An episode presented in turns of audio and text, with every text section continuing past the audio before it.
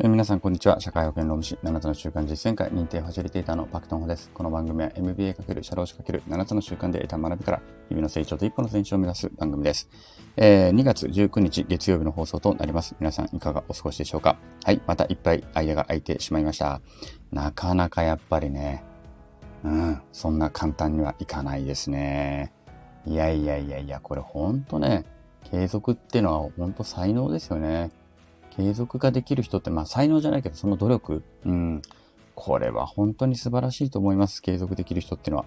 私もちょっともう一回ね、まあ、私の場合は七転び八起きっていうのがとにかく自分のモットーの一つでもありますから、まあ、何度でも立ち上がってやろうかなというふうに思っている次第であります。でね、今ちょっとカレンダーを見ながらふと思い出したんですけども、私今週誕生日だ。